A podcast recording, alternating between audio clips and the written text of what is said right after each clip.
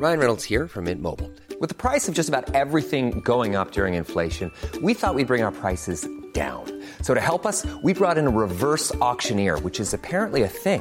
Mint Mobile unlimited premium wireless. Ready to get 30, 30, bit to get 30, bit to get 20, 20, 20, bit to get 20, 20, bit to get 15, 15, 15, 15 just 15 bucks a month. So, Give it a try at mintmobile.com slash switch. $45 upfront for three months plus taxes and fees. Promo for new customers for limited time. Unlimited more than 40 gigabytes per month. Slows. Full terms at mintmobile.com.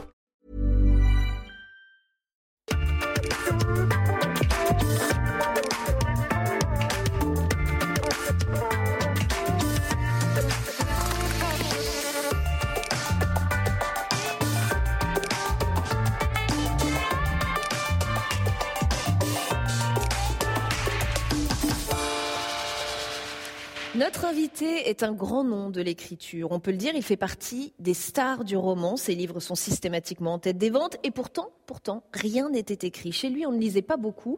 Son avenir, il l'avait d'abord écrit en musique, avec sa guitare. Son premier roman, c'est même un peu in extremis qu'il parvient à le publier. Et puis un jour, un livre, le livre, la délicatesse, c'est le tournant, la consécration, le succès populaire et l'enchaînement des prix.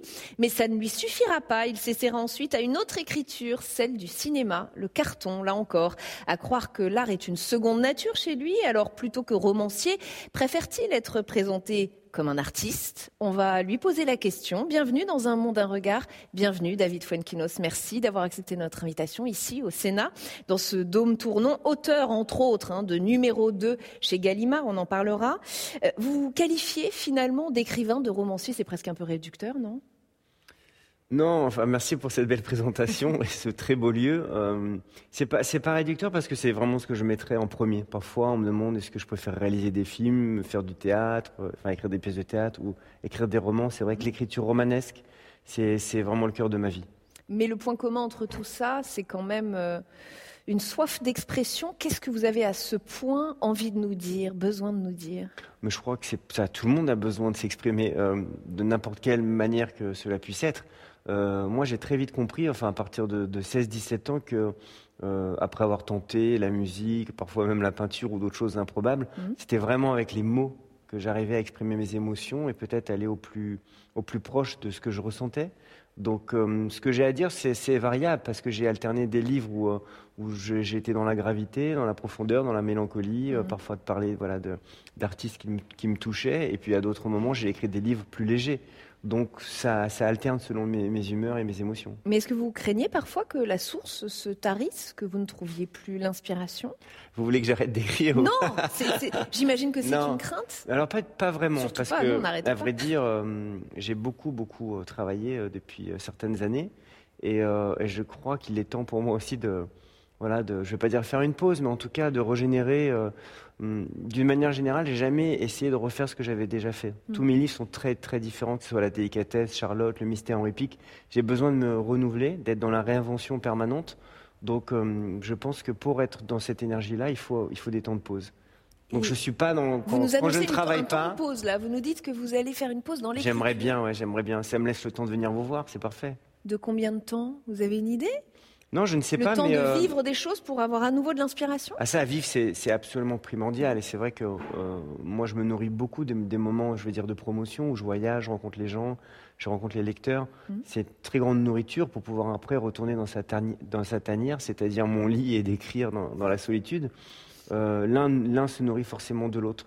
Mais je pense que enfin, l'expression artistique, c'est tout sauf systématique. Mm. On peut être très bien capable de réussir un roman, euh, de toucher peut-être les gens, et puis euh, six mois après, être dans l'incapacité d'être dans l'incapacité d'écrire euh, trois phrases. Mm. Donc il y, a- il y a quelque chose de l'ordre de la fragilité, et je pense que elle se nourrit aussi du silence, du retrait. Et donc c'est bien aussi d'avoir des moments de repli. Vu votre succès, vous vous considérez comme un artiste populaire ou, ou l'expression vous dérange? Romancier non, populaire ne me dérange pas du tout. Populaire, ça veut dire quoi Avoir beaucoup de lecteurs? Euh, ce qui me dérangerait, c'est de vouloir à tout prix capitaliser ou garder mes lecteurs ou d'aller chercher le lectorat. Quand j'écris un roman euh, comme Charlotte, euh, juste après La délicatesse, qui est un roman écrit en vers sur un sujet extrêmement douloureux, à ce moment-là, je suis certain que les lecteurs ne, vont jamais me suivre sur un tel projet. Donc, j'ai pas une obsession de la popularité. Mm. Au contraire, j'ai plutôt à chaque fois essayé de de surprendre, d'aller ailleurs, quitte à décontenancer. J'ai certains de mes lecteurs qui me disent bon, celui-ci j'aime moins, mais au moins voilà, de, ils vont lire le prochain en se demandant ce que je vais faire. Mm. Donc c'est pas pour moi une, euh, je me réveille pas tous les matins en ayant cette notion-là en tête. C'est plutôt en ayant euh, l'interrogation de qu'est-ce que je vais pouvoir écrire, comment je vais pouvoir exprimer euh, ce que je ressens. Et on parlera de Charlotte tout à l'heure parce que c'est l'une de vos œuvres majeures. Mais avant cela, j'ai- envie de vous proposer un petit jeu et de vous confier euh, Oui. cette archive. Je vais vous lire un, un texte que les Archives nationales nous ont transmis. Vous me dites si vous en devinez l'auteur. Essayez de pas trop regarder. Euh, combien il est réconfortant pour des hommes qui, comme nous, sont engagés dans de dures épreuves, de se trouver ensemble, coude à coude, l'esprit fixé sur la même pensée, le cœur battant de la même ardeur. Vous avez une idée de qui a écrit ça? J'ai pas, euh, j'essaie de voir sans mes lunettes. euh, non, je sais pas. Ça Je pourrait être, euh, ça pourrait être Cohen, ça pourrait. Ben non, figurez-vous que c'est le général de Gaulle. Ah, c'est De Gaulle. Ouais, ouais. ce sont ces corrections ajoutées au discours du 18 juin Il est 1943. très littéraire, De Donc Gaulle. lors du Ouais. troisième anniversaire de l'appel du 18 juin, justement, d'où cette question, est-ce que vous pensez qu'il faut être un bon écrivain pour être un bon politique? Est-ce qu'il faut être un bon écrivain Enfin, un bon- Pour moi, c'est très important le rapport entre la politique et la littérature. Euh, sans, sans parler de mes convictions personnellement, j'ai Mhm. apprécié les, les, euh, les présidents, ou en tout cas les, hommes en capacité euh, de diriger certaines, certaines fonctions euh, en ayant une grande valeur littéraire, voilà, qui, qui ont pu mettre le livre au cœur de certaines de leurs, de leurs actions, de leurs pensées, de leur façon d'être. Alors évidemment, on pense à Mitterrand, qui, était vraiment animé par la culture littéraire. Et euh, d'ailleurs, la plupart des écrivains qui, qui, qui l'aimaient ne sont, enfin, sont peu lus maintenant. Euh, comme, comme Chardonne, par exemple, sont beaucoup moins lus. Mais euh, il était de cette tradition, de cette tradition littéraire. Et ça, c'est très, très important. J'ai chez moi la photo de Mitterrand euh, de 1981, le portrait officiel devant une bibliothèque. Et alors toujours sur cette archive, il y a un passage intéressant. À l'origine, il avait écrit, je le cite toujours, hein, cela surtout dans un moment où les brouillards artificiels pourraient risquer de nous égarer. Et il corrige, hein, il, il barre, hein, c'est sur cette archive que le public voit aussi, en écrivant on parlait d'union? Pour l'interrogation. L'union, la voilà. On a l'impression que le politique reprend le dessus sur, euh, sur l'écrivain et que tout d'un coup, la, la formule un peu poétique disparaît euh, au profit du slogan. Ce qui m'amène à vous demander si vous sentez qu'on est dans une période où effectivement on, on a le sens de la formule, on écrit court, on écrit concis et c'est un peu moins poétique. Vous, vous avez En tout cas, il y a beaucoup de politiques qui se, qui se rêvaient écrivains. Euh, Mitterrand l'a dit, euh, Macron évidemment. Euh, J'ai le souvenir d'une interview de Brigitte Macron qui parlait de- d'Emmanuel Macron en disant qu'il aurait voulu être écrivain. Peut-être qu'il le sera par la suite. hein. On voit bien qu'il y a quand même un, un rapport très très fort. Il est évident que, euh, il me semble que l'action, le désir d'action euh, supplante totalement la, rêverie et, le, rapport aux, aux mots, à la littérature, euh, et que c'est très symptomatique de ce texte qui, euh, au bout d'un moment, voilà, mais là en plus on est en 1943, donc il y a peut-être autre chose à faire que d'écrire un nouveau roman, mais, ça me paraît évident que euh, il faut presque, j'allais dire, une sorte de goût de l'inaction pour être écrivain, ce qui est un peu antinomique avec euh, la fonction politique. Vous auriez aimé mettre votre écriture au profit du politique ou pas du tout? J'adore la politique, vraiment. Euh, j'adore rencontrer les politiques, euh, ça me passionne. Euh, vraiment, j'aime beaucoup discuter quand j'ai l'occasion. Voilà, j'ai cette chance en tant qu'écrivain de pouvoir être invité parfois. Euh, j'ai une fascination comme ça pour le pour l'engagement, pour la difficulté que ça peut représenter. Euh, contrairement à beaucoup, j'ai quand même, je me sens animé quand même par, par le respect pour la plupart des, des politiques. Pour autant? Mais votre question, c'était de savoir si moi, non, moi, je suis vraiment, je pense, l'homme le moins engagé, le moins. Je pense que je me sens, je me complais totalement dans le, non seulement dans la, dans la rêverie, mais euh, Ouais. la plupart de mes romans sont totalement fictionnels. Mm. J'ai parle- je parle très peu du contemporain, mes films aussi. Euh, J'ai besoin de voyager de moi-même, Mm. ce, qui ne, ce qui ne veut pas dire que je ne suis pas en phase totalement avec le concret. Mm. Mais pour moi, la, la- la création, c'est une sorte d'adultère du, du quotidien. Euh, L'écriture vous vient aussi après des heures d'ennui et d'oisiveté. Et d'ailleurs, euh, vous le dites un peu dans numéro 2. euh, vous écrivez ceci. Difficile d'imaginer une existence plus morne, mais l'ennui demeure la meilleure formation pour écrire. Vous le pensez, c'est un vécu et c'est aussi un message aux parents qui chargent un peu les emplois du temps des enfants et qui les empêchent de s'ennuyer. Il y a quelque chose de ça derrière? Je suis pas là pour passer des messages ou pour Non, aider mais- les gens, mais je, je le- je- puis en plus, je suis très très mal placé puisque moi, en tant que père de deux enfants, et notamment avec ma fille, je sens que dès qu'il y a deux minutes de, de non-activité, euh, j'essaie de réfléchir à tout ce qui est possible de faire. et ben alors C'est vrai qu'on est vraiment, je pense que notre époque a tué ou a tenté de tuer l'ennui et que c'est pas forcément bénéfique. Euh, J'avais écrit il y a quelques années un livre sur John Lennon et il racontait à quel point rien ne pouvait être plus ennuyeux que euh, l'Angleterre des années 50 mm. et que ça a éveillé chez lui le goût de, de la littérature, de Lewis Carroll, de la poésie, de la rêverie et sûrement sa vocation artistique. Donc euh, ça me paraît évident que parfois, oui, le temps à ne rien faire, c'est un temps extrêmement constructif. Mm. Et, je dis ça en tant qu'écrivain qui est la libye absolue pour ne rien faire. On peut passer des journées à rester dans son lit, à regarder le plafond et, mm. et à dire qu'on est en train de travailler. Quoi. Vous parlez de John Lennon et puis je parlais de, votre goût pour la musique tout à l'heure, mais vous y, vous y êtes essayé à la musique. Vous avez été prof de guitare et, la journée et serveur le soir, je crois. Vous avez même rêvé d'être. Au contraire, mais ouais. vous avez rêvé d'être une, une rockstar. Vous avez eu ce rêve? J'avais pas cette ambition, euh, mais même après, quand j'ai commencé à écrire, je, n'ai jamais rêvé ni d'être publié ni hmm. d'être un auteur à succès. C'était une expression euh, liée à la nécessité. Euh, j'ai beaucoup, beaucoup oui, fait, de, fait de musique. Je voulais être musicien à un moment donné, puis mmh. finalement, euh, j'ai parfois dit que je suis devenu écrivain parce que je ne trouvais pas de bassiste. Mais la vie était contre moi, rien ne marchait, puis j'étais certainement pas assez doué.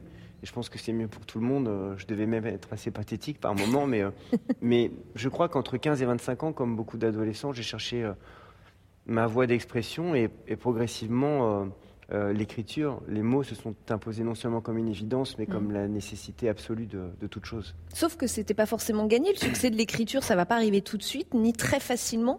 Euh, je crois, hein, vous me direz si je me trompe ou pas, mais que beaucoup d'éditeurs refusent votre premier roman. Mm. Et c'est Gallimard qui va se positionner, qui va vous publier en 2002. Et c'était plutôt bien senti, puisque ce livre, Inversion de l'idiotie, va recevoir le prix François Mauriac, prix décerné par l'Académie française, rien que ça. Est-ce que ça a été une petite revanche même sur tous les éditeurs qui vous avaient dit non? Alors c'est un prix très prestigieux, mais ça reste assez confidentiel. Et euh, c'était, un très beau témoignage, mais moi je n'en revenais pas. C'est vrai que j'ai envoyé mon manuscrit, tout le monde l'a refusé, et puis il y a un éditeur chez Gallimard qui est tombé sur ce texte, Jean-Marie Laclaftine. Bien plus tard, j'ai lu sa note de lecture qui disait c'est bordélique, c'est foutraque, mais ça vaut le coup d'essayer. Ah Après, euh, j'ai été tellement heureux. Pendant une dizaine d'années, j'ai publié en ayant très peu de lecteurs, mais je trouvais ça déjà euh, merveilleux. Mais j'ai j'ai connu cette traversée un peu étrange. J'ai connu ces salons du livre où tout le monde vient vous voir en vous demandant où sont les toilettes, euh, ou certaines, certaines, euh, certaines rencontres littéraires euh, assez, assez, avec, avec très peu de personnes présentes. Mais ça me rendait vraiment heureux voilà, de pouvoir. Mm. Euh, de pouvoir m'exprimer par, par l'écriture. Mais quel regard vous avez sur ce monde de, de l'écriture, ce monde de l'édition? Vous parliez des salons. Est-ce que c'est un monde un peu frileux, qui prend peu de risques? Est-ce qu'il faut que les maisons d'édition soient libres, audacieuses, indépendantes?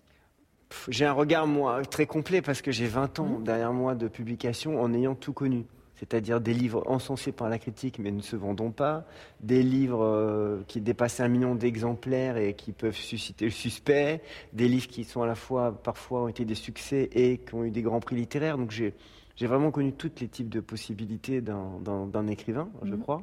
Euh, il me semble que c'est plus difficile maintenant. C'est plus difficile. Il y a 20 ans, quand j'ai publié mon premier roman, euh, même si c'était pas du tout, comment dire, un succès, j'avais l'impression qu'on pouvait exister.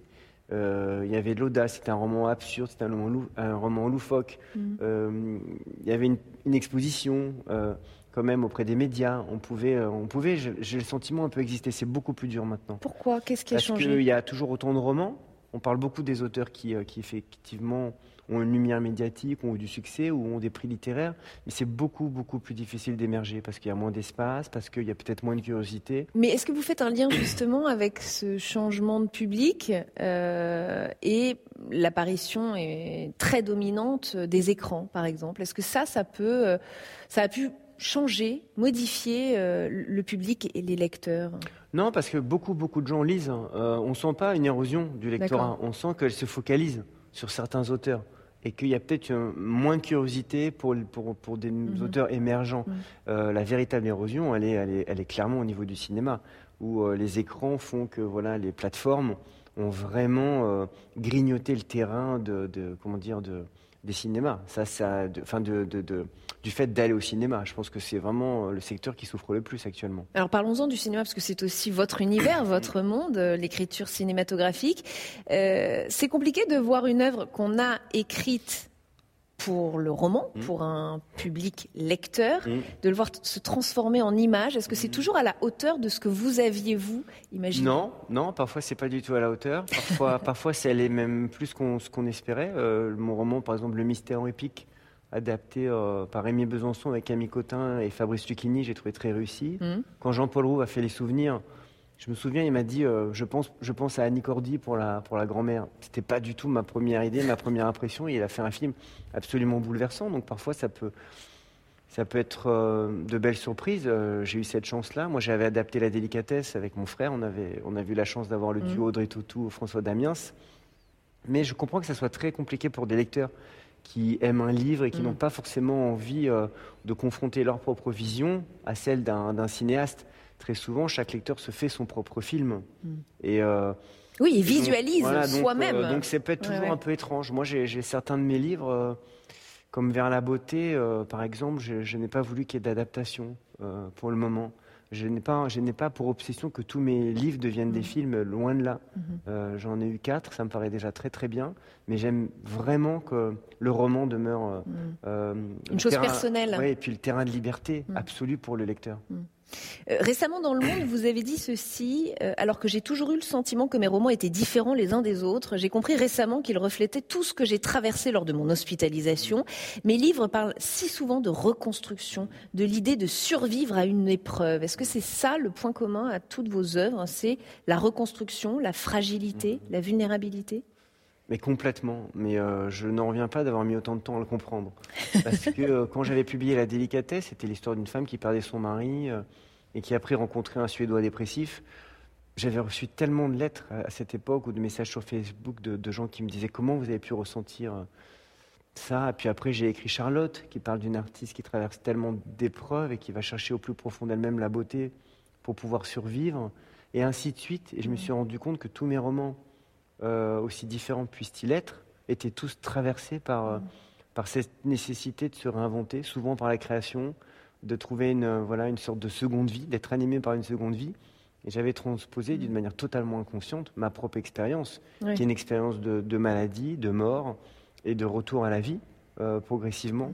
Et donc, euh, tous mes romans, finalement, même s'ils sont totalement différents, traversent cette cette idée, euh, le dernier euh, roman parle d'échec et de retour, enfin de, se mm. reconstruire après un échec. C'est une nouvelle version de la même histoire. Et, on va en parler. Je suis une arnaque totale en fait. et, à une époque, c'est d'autant plus fort qu'on est dans une époque où effectivement on nous demande à tous d'être forts tout le temps, d'être assez invulnérables. Et vous, vous parlez de vulnérabilité? Oui, c'est assez juste dans une époque euh, peut-être encore plus, oui, avec les réseaux sociaux.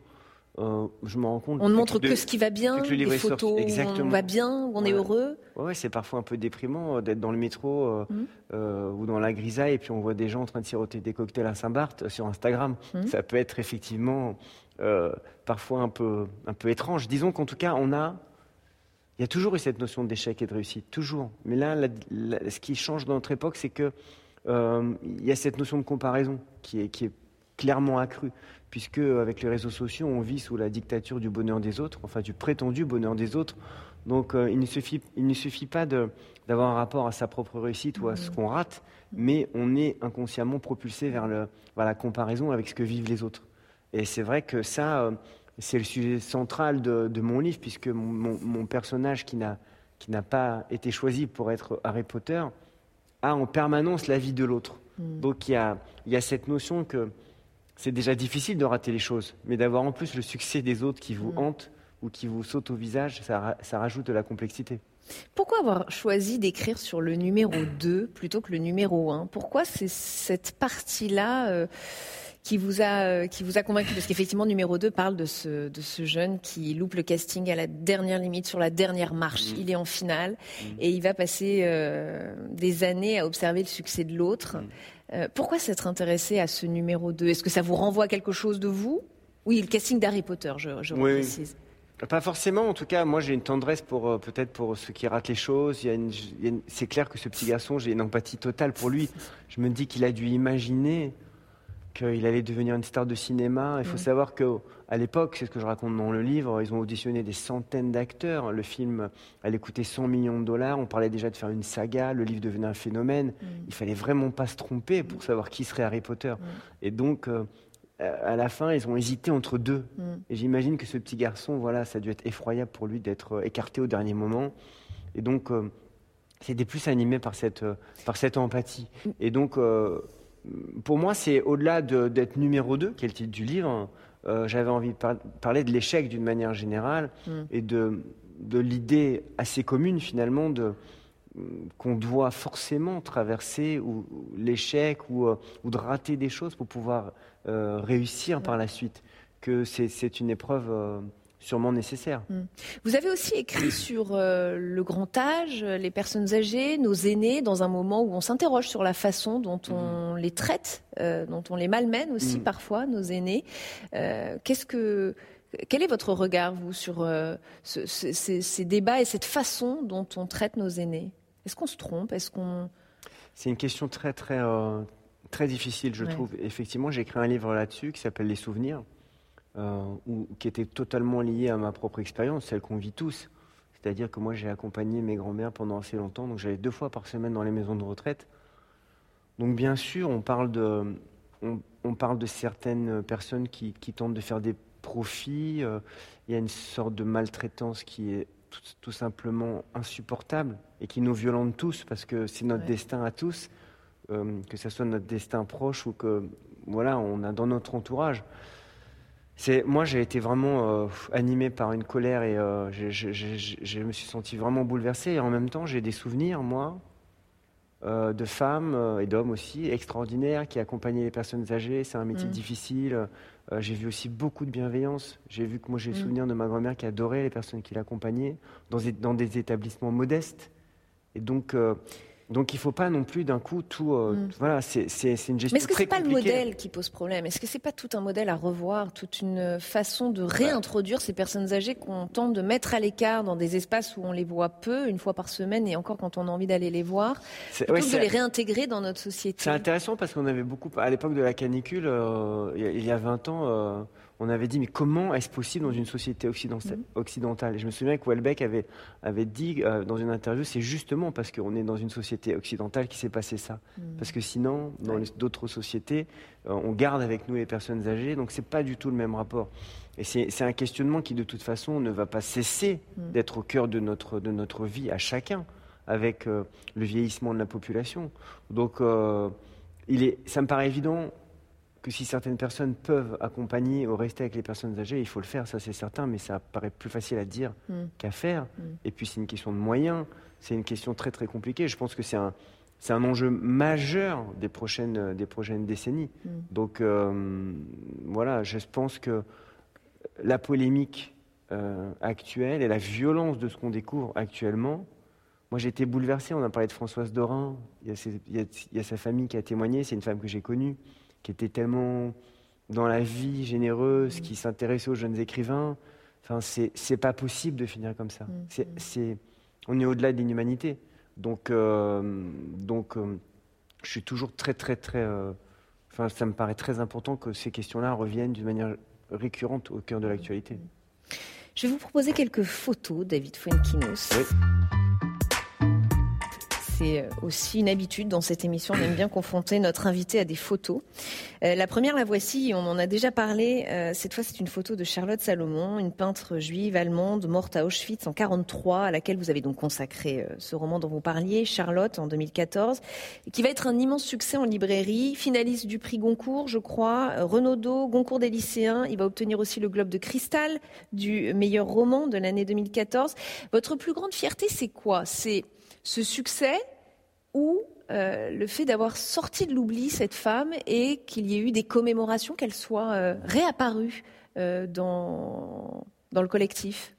Les deux, les deux sont liés, mais c'est évident que c'est inouï dans, dans, dans, la vie d'un artiste ou d'un homme ou d'une mm. femme, tout simplement, de pouvoir, à un moment donné, mettre en lumière quelqu'un qu'on admire. Il faut savoir que moi, j'étais obsédé par elle, mais d'une belle manière. Elle me fascinait par son intelligence. Elle pour moi, c'était une artiste hors norme. J'étais désespéré de voir à quel point elle était, elle était oubliée, elle était très peu connue. Pour moi, elle était un, exemple inouï de femme courageuse qui, euh, euh, alors qu'elle est au bord du désespoir, qu'elle est en exil dans le sud de la France, va chercher au plus profond d'elle-même la beauté, l'intelligence, la culture pour créer une œuvre extraordinaire. Mm. Donc, euh, le succès de mon livre, qui a permis aux gens de la découvrir en, grande partie, ça a été la plus grande émotion de ma vie littéraire, et notamment quand, j'ai obtenu le concours des lycéens, parce que je trouvais qu'elle était un exemple très important aussi pour, euh, pour la jeunesse. Et, je suis toujours bouleversé de voir que le livre est beaucoup étudié à l'école. Mm. Ça, c'est très très important. Donc, c'était, c'était un devoir de mémoire, mais au-delà de ça, une volonté de, ouais, qu'on n'oublie pas cet artiste. Et ça aurait pu passer inaperçu, ça a plu. Pourquoi, d'après vous? Qu'est-ce qui a pu plaire? En fait, on ne sait jamais pourquoi les choses. Euh, si on le savait, on le, ferait peut-être avant. Euh. je me souviens quand j'avais publié La délicatesse, euh, qui avait dépassé un million d'exemplaires, un journaliste avait écrit C'est normal, ce livre a toutes les recettes du succès. À l'époque, j'avais 35 ans. je vivais dans un deux pièces avec mon fils. Si je connaissais les recettes du succès, j'aurais déjà fait avant. Mm. Là, en l'occurrence, Charlotte, vraiment, le livre est écrit d'une manière très particulière. C'est une vie suffocante, si douloureuse.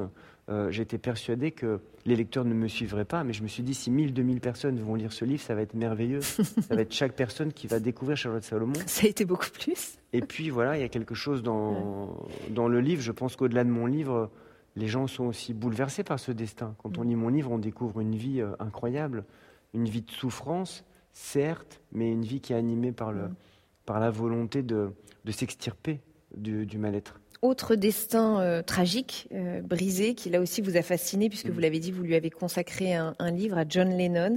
Vous avez dit un jour, il me bouleversait par sa fragilité, me fascinait à cause de son amour fusionnel avec Yoko Ono. Malgré la célébrité, il a été en permanence dans un état de souffrance. Il n'a trouvé mm. l'apaisement qu'à 40 ans avant d'être assassiné, dites-vous. Ce sont décidément les destins tragiques qui vous, qui vous fascinent, vous oui, alors la tragédie n'était pas pour moi le point commun, c'est surtout la fascination artistique. C'est-à-dire que Charlotte mm. Salomon, je l'avais je l'avais, pardon, Charlotte Salomon, j'avais une vénération totale pour son, pour son, pour son œuvre, qui, me bouleversait, que je trouvais si brillante intellectuellement. Euh, et là, en l'occurrence, euh, j'ai toujours eu, depuis l'âge de 15 ans, une émotion incroyable en écoutant les Beatles, comme tant d'autres, évidemment. Il n'y a rien, a rien d'exceptionnel. Mais la poésie, la fragilité de John Lennon me, touchait particulièrement. Mm. Et il est, évident que, il est évident que cette vie est marquée par la tragédie, mm. mais elle est surtout marquée par une, par une fêlure, par un amour impossible à rassasier. Tous les gens qui ont été abandonnés ressentent ça. Et c'est c'est un enfant qui, euh, qui, a été abandonné et qui, euh, malgré la gloire, malgré l'aura internationale, malgré le génie qui semble couler dans ses veines, mm. est quelque chose qui n'est jamais pensé, jusqu'au moment où il rencontre Yoko Ono. Autre sujet qui me fascinait dans son histoire, parce que c'était l'absolu, c'était de se dire qu'à un moment donné, voilà, en étant fixé d'une manière qui a rendu fou toutes les autres personnes, l'entourage et les Beatles forcément, parce qu'il a estimé que tous les deux ne, formaient à présent qu'une seule personne. Mm. Donc ce mythe romantique aussi, c'est vrai, me, me bouleversait. On va conclure cette émission avec euh, une séquence qu'on a l'habitude de faire dans un monde d'un regard. Vous l'avez peut-être remarqué, on est entouré de quatre statues qui mm. chacune représente une vertu. Mm. On a ici la sagesse, la prudence, ici la justice et derrière moi l'éloquence. Et j'ai envie de vous demander si, peut-être qu'il n'y en a pas, hein, que l'une de ces vertus vous correspond, vous parle, vous caractérise peut-être. Alors, par rapport à mon dernier livre, j'aurais aimé mettre en avant la vertu de l'échec. C'est-à-dire que voilà, il y a, une beauté aussi à, rater, à apprivoiser, à comprendre les choses. Donc, euh, je ne sais pas, les quatre me parlent. Je dirais peut-être la prudence. Pas parce que je suis quelqu'un de, spécialement mhm. prudent, mais j'ai le sentiment que dans une époque où tout va tellement vite, où on doit immédiatement analyser les choses, on assassine la nuance. Voilà, avec les réseaux sociaux, j'ai le sentiment que Parfois, il faut être euh, prudent dans nos actes, dans notre, euh, dans notre façon de décrypter, de voir le monde. Euh, donc j'associerais d'une certaine manière la prudence à la lenteur, mm. mais dans un élan extrêmement bénéfique de, de, clarté des choses. Et beaucoup de choses dites. Merci infiniment, David Fuenkin, d'avoir été notre invité dans cette émission Un monde, un regard. Merci de vous être livré comme vous l'avez fait. À très vite sur Public Sénat. On se retrouve la semaine prochaine.